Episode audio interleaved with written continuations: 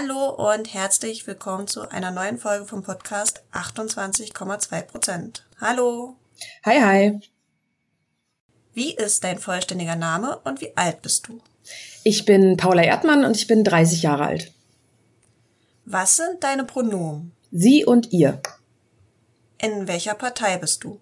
In der extremen Mitte in die Partei. Wie lange bist du bereits in deiner Partei und was machst du dort? Also ich bin äh, betrunken bei einem KIZ-Konzert eingetreten. Das war ein besonders gutes Angebot und das müsste 2015 gewesen sein. Da bin ich mir jetzt mehr ganz sicher. Hm, ich war dann lange Kreisverbandsvorsitzende in Bonn und äh, bin seit 2020 durch die Kommunalwahlen versehentlich in den Stadtrat in Bonn gekommen und bin jetzt seit anderthalb Jahren auch noch stellvertretende Landesvorsitzende von die Partei NRW. Warst du bereits vor deinem Parteieintritt politisch aktiv? Wenn ja, wie? Jein, also ich war nicht organisiert oder sowas, aber ja, so wie, wie viele so ein bisschen sich informiert, habe gerne diskutiert und bin zu einer Demo mal gegangen oder so, aber mehr nicht. Was hat dich politisiert? Also ich habe schon immer eine starke Meinung gehabt und gerne diskutiert und da ist man natürlich automatisch schnell bei gesellschaftlichen und politischen Themen und ich habe das Ganze auch gerne schon immer nicht so ernst genommen, was eine Diskussion durchaus auch mal befeuert hat. Und ähm, ich bin quasi in der Punk-Szene erwachsen geworden und da sind natürlich politische Themen ja mal mehr, mal weniger dabei, je nachdem, wie viel Bier im Spiel ist, aber ähm, genau, da kommt man schon mal zum einen oder anderen. Was hält deiner Meinung nach nicht männliche Personen davon ab, sich parteipolitisch zu engagieren? Ich glaube, das äh, hängt vor allem an männlichen Personen, nämlich ähm, also in meiner eigenen Partei gibt es eine unangenehme Ungleichheit, ähm, dass es viel mehr Männer gibt als Frauen. Ähm, das spielt sich aber, also das Unangenehme daran spielt sich vor allem im Kopf ab, dass da, ähm, dass da immer noch ähm, viel vorhanden ist. Und im Stadtrat ähm, fällt mir das auch negativ auf, weil ähm, Frauen weniger ernst genommen werden und Männer vor allem im kon politischen Kontext viel und gerne labern und am liebsten auch das, was vorher schon alle anderen auch schon mal gesagt haben, egal ob Männlein oder Weiblein, die gleiche Partei oder eine andere Partei, immer alles muss nochmal wiederholt sein, weil äh, auch wenn es schon gesagt wurde, es wurde nicht von ihnen gesagt. Und ähm, sie bringen auch einen extrem aggressiven Hahnenkampf da in die Debatten rein, was so richtig, richtig nervig ist. Ähm, ja, das, das nervt total, dass man dann manchmal denkt, die müssten sich jetzt da gerade irgendwie ähm, ihre Parolen um die Ohren hauen und erstmal sich auf die Brust klopfen. Also es fehlt ihnen eigentlich nur, dass sie sich noch auf die Brust klopfen, um zu zeigen, was für ein geiler Platz hier sie sind da. Und äh, ja, ich glaube, es liegt dann aber zusätzlich natürlich auch daran, dass viele nicht-männliche Personen erzogen werden, eher so ein bisschen in Richtung Zurückhaltung und sich kurz halten und nicht zu aufdringlich sein und sich tendenziell eher unter als überschätzen, was wir dann halt bei den ganzen äh, politischen Hähnen da nicht haben. Äh, die glauben immer, sie sind die Allergeilsten. Mega potent. Warum engagierst du dich ausgerechnet in deiner Partei? Ja, ähm, also ich habe die Fragen ja vorher gekriegt und habe kurz darüber nachgedacht, aber bei mir bleibt eigentlich nur in welcher denn sonst. Es gibt keine Alternative für mich. Ähm, es gibt nichts, was auch nur ansatzweise ansonsten interessant wäre, wo ich von der Attitüde her oder vom Inhaltlichen her irgendwie Bock drauf hätte. Was sind deine persönlichen politischen Kernthemen? Alles und nichts. Also seit ähm, mehr als zwei Jahren versuche ich mich mit den meist extrem langweiligen Themen im Bonner kommunalen Bereich zu beschäftigen und das fällt mir schon extrem schwer. Also 5000 Radwege und 30er-Zonen oder nicht oder doch und das Ganze wird zum Riesenpolitikum ja, da hat man wenig Bock drauf. Von daher habe ich manchmal das Gefühl, dass ich am interessantesten finde, dass ich aus irgendwelchen absurden Gründen überhaupt in diesem System gelandet bin. Und äh, das frisst schon so viel Zeit, dass ähm, ich da jetzt keine größeren Kernthemen, vor allem nicht auf kommunalpolitischer Ebene, ausarbeiten würde oder möchte. Was war bisher dein größter politischer Erfolg? Äh, also persönliche Erfolge als Politikerin finde ich irgendwie ein Märchen. So wer Politik macht für persönliche Erfolge, hat irgendwie ja macht mal wieder nur Hahnenkampf und Gorilla-Getrommel vielleicht in in verschiedenen Gremien. wir waren damals überrascht, dass wir reingekommen sind. Unfälle passieren. Äh, ja, ich bin präsenter als die AfD in meinem Kommunalparlament. Die hat noch nie gesprochen. Ich habe schon mehrfach gesprochen. Kann man sich übrigens gerne auf YouTube oder Instagram mal anhören.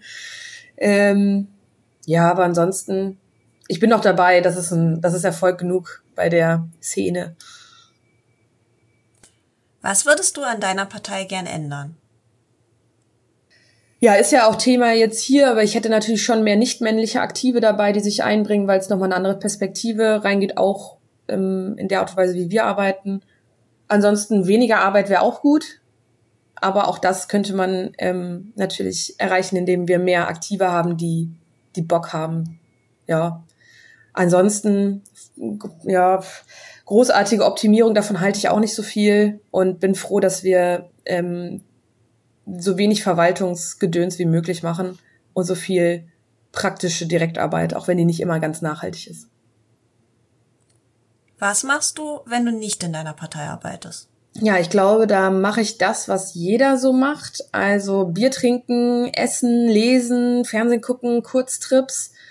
Ähm, ja, ich bin ansonsten in einem selbstgegründeten Karnevalsverein. Ich komme ja aus Bonn und äh, habe ein geheimes Fable für verschiedene Handarbeitskram. Aber ähm, die Parteiarbeit ist schon quasi mein größtes Hobby. Verdienen tut man damit ja ähm, nichts. Von daher ähm, ist das eigentlich mein größtes Hobby. Worauf bist du stolz? Ja, auf mich selbst einfach. Ne? Also ich bin eine, bin eine super Frau, finde ich, und äh, mache die Sachen ganz gut, hab genug zu tun und ähm, ja, auf das eine mal mehr, auf das andere mal weniger, das passt schon. Hast du Vorbilder? Wenn ja, welche? Hm, so richtig persönliche Inspiration eigentlich nicht. Hm, kann mich nicht erinnern, dass ich mal gedacht habe, der, die, das finde ich besonders toll, da möchte ich jetzt irgendwie nacheifern. Wenn ich jetzt überlege, wen ich dann doch am inspirierendsten finde von der Attitüde her, dann würde ich Trude Herr nennen, weil ich finde, dass die halt total beeindruckend ist, so als, als Frau in ihrer ähm, Form und Art und wie sie mh, hm, Kunst gemacht hat in ihrer Zeit die, wo sie trotzdem im Mainstream mitmischen konnte. Ich glaube, dass das schon erstaunlich ist.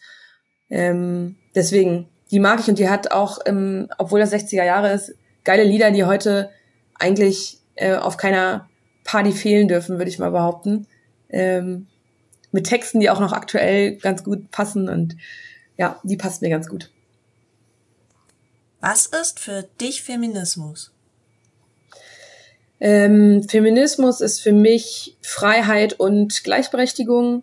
Ähm, dazu gehört für mich ähm, jetzt nicht nur die gleichwertigen Möglichkeiten zur persönlichen Entfaltung, ob privat oder öffentlich, beruflich, künstlerisch und so weiter, hm, sondern auch das Verständnis von bestehenden Hürden und Ungleichheiten.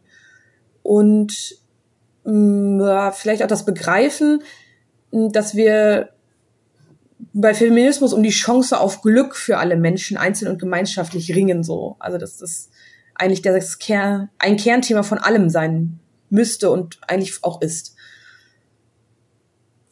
Siehst du dich als Feministin? Ja, obviously, auf jeden Fall, ja. Wurdest du in deiner politischen Laufbahn schon mal wegen deines Geschlechts anders behandelt als männliche Kollegen? Hm, ich glaube, dass ich mit meinem Auftreten viele mögliche solcher Reaktionen überrolle oder auch ähm, die einfach stumpf auch nicht wahrnehme und ähm, also auch nicht wahrnehmen möchte vielleicht.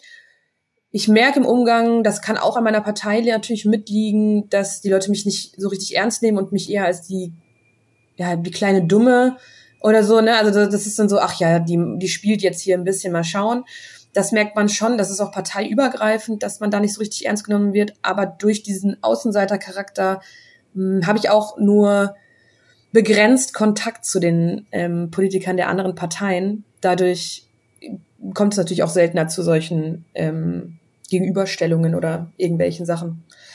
Im Rat allgemein fällt mir das aber schon auf, eher so gegenüber anderen ähm, Stadtverordneten, dass die, dass da viel getuschelt wird, wenn Frauen reden dass das oft nicht ernst genommen wird, dass da häufiger mal ein größeres Lachen hinterher kommt, wo dann die, die Antwort darauf immer irgendwie ein O-Ton ist aus, ach, du hast doch eh keine Ahnung. Das finde ich schon erstaunlich. Da lassen die sich sehr schnell, also die, die Herren äh, im Rat lassen sich da immer sehr schnell provozieren davon, dass eine Frau vielleicht ihre Meinung untergräbt oder da keinen Bock drauf hat. Das finde ich völlig absurd eigentlich. Ähm, das merke ich dann da schon, schon eher und da bin ich überzeugt, dass das vor allem eben mit dem Geschlecht zu tun hat in dem Fall und nicht nur mit, das ist die andere Partei oder mir gefällt die Meinung nicht. Welche Frage oder Floskel begegnet dir im politischen Kontext immer wieder, die du nicht mehr hören kannst? Also der Klassiker sind ja diese ganzen symbolpolitischen Sachen mit, ähm, ja, also wir für unsere Bürgerinnen und Bürger und ähm, im Sinne der Stadtgesellschaft wollen wir und für ein äh, tolles Morgen, bla bla bla. Das, die kann man schon gar nicht mehr zählen. Ähm, welche mir ansonsten auf den Sack gehen, sind einmal, ähm, wir haben eine grüne Oberbürgermeisterin und sie vergisst nie irgendwie jeden zweiten Satz denn für uns, die, die Welt gehört auch unseren Kindern oder irgendwie so ein Kram und das finde ich irgendwie mega ausgelutscht und wenn wir das nicht für uns selbst machen, dann bräuchte es irgendwie auch nicht für meine oder andere Leute Kindern zu machen. Das finde ich irgendwie, das nervt mich.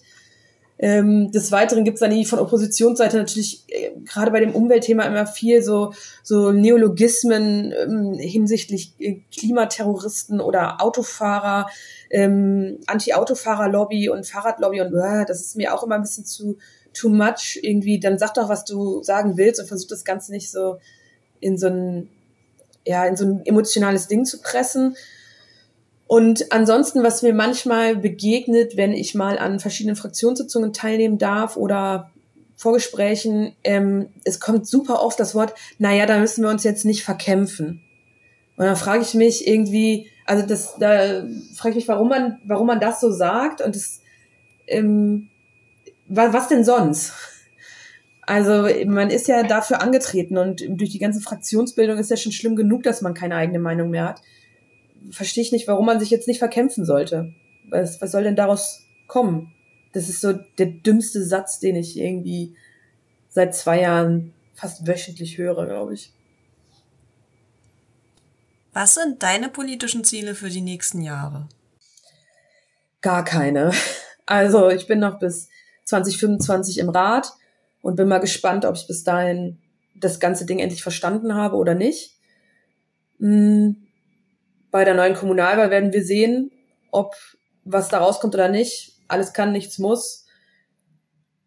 Am Ende bleibt meine politische Karriere daran hängen, ob ich da noch Bock und Zeit für habe und ob ich Lust habe, mich dafür weiter zu engagieren. Und das hängt natürlich dann auch immer so ein bisschen vom Kontext ab, ob sich das, ob man irgendwie das Gefühl hat, dass es sich, dass, dass es sich lohnt oder dass man irgendwie, dass man irgendwie mit dabei sein kann und dass es noch Spaß macht. Was möchtest du unseren HörerInnen noch mitteilen? Tja, also ich würde die Sachen alle mal zwischendurch nicht so ernst nehmen. Ähm, Politik hm, kann Spaß machen, macht sie momentan in den Systemen, die wir haben, meistens nicht. Und das ist total verständlich.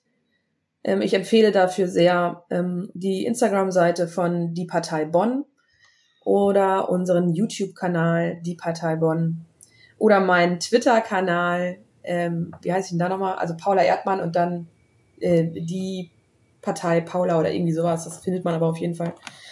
Ähm, sich mal aus einer anderen Perspektive damit ähm, auseinanderzusetzen, sich ruhig auch mal zu verkämpfen. Ja, und ansonsten, die Partei ist sehr gut. Sie ist die extreme Mitte ähm, sie ist der Ausweg aus allem und der Eingang für alles. Ja, vielen Dank für das Interview. Danke.